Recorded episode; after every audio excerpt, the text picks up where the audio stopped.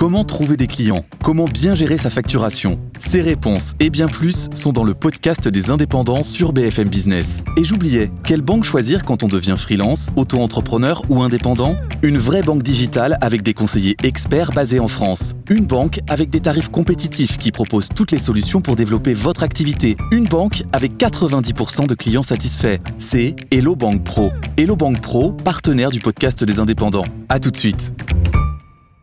La politique, Mathieu Croissando, le ministre de l'écologie a réuni hier les, les, préfets qui coordonnent les sept grands bassins du pays pour parler de la sécheresse. Alors, on s'attendait à des mesures de restriction annoncées euh, dans la foulée. Eh bien, pour le moment, on a une cellule interministérielle de crise qui va être déclenchée dans les tout prochains jours ça va changer quelque chose. La situation, elle est grave, on le sait, hein, je parle sous le contrôle de Marc, mais euh, depuis 18 mois, on a connu 15 mois de déficit euh, de pluie, les nappes souterraines n'ont pas été remplies comme elles auraient dû l'être, et avec l'arrivée du printemps, ben, les plantes qui vont pousser vont absorber toute euh, l'humidité, toute l'eau, et donc du coup, si on a une vague de chaleur cet été, ça va être euh, l'horreur, en tout cas une situation euh, catastrophique. On est donc dans un, une situation d'urgence qui appelle des mesures à prendre le plus tôt possible. C'est d'ailleurs ce qu'avait annoncé le, président de la République samedi, hein. on sait qu'on sera confronté à des problèmes de raréfaction d'eau, plutôt que de s'organiser sous la contrainte au dernier moment avec des conflits d'usage, on doit planifier tout ça, avait insisté le président. Et donc, idem hier pour son ministre de la Transition écologique, Christophe Béchu, qui a appelé les préfets euh, à prendre des arrêtés de restriction d'eau, alors sans préciser lesquels, et c'est un peu normal parce que ça se décide territoire mmh. par territoire, il y a différentes échelles, mais il a appelé les préfets à ne pas avoir la main qui tremble, donc ça, ok pour les mesures d'urgence, mais pour la planification appelée par Emmanuel Macron, là, il faut encore attendre. Emmanuel Macron, justement, Mathieu, il n'avait pas annoncé un plan eau déjà en septembre dernier? Oui, un plan sur la gestion de la ressource d'eau, mais on ne voit toujours rien venir. Le plan a été repoussé euh, plusieurs fois depuis. Alors, très discret depuis sa nomination, hein, Christophe Béchu, le ministre de la Transition écologique a la réputation d'être plutôt lent à la détente depuis qu'il est au ministère. On l'avait vu euh, sur les incendies euh, l'été dernier. Vous vous souvenez, il avait annoncé une météo des forêts euh, au moment où, où mm. toutes, toutes, les forêts flambaient. Le plan eau, je le disais, il a été repoussé plusieurs fois. On devrait en connaître les contours fin mars cette fois-ci. Le ministre dit qu'il y aura une cinquantaine de mesures.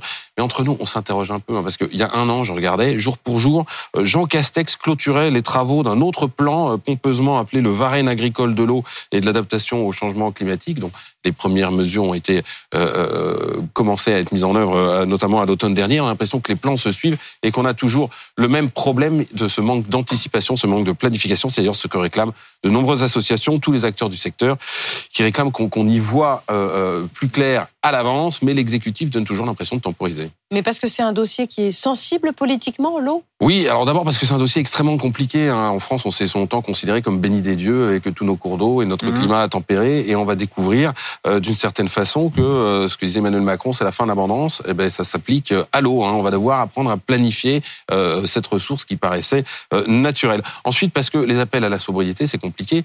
Euh, ça se succède. Hein. On a eu l'appel à la sobriété énergétique. Là, on va avoir un appel à la sobriété en eau. Il va falloir que l'opinion s'y fasse, que les Français l'acceptent même si ça change leur quotidien. Et puis enfin, c'est compliqué parce que les solutions préconisées par les uns et les autres sont loin de faire l'unanimité. Mm.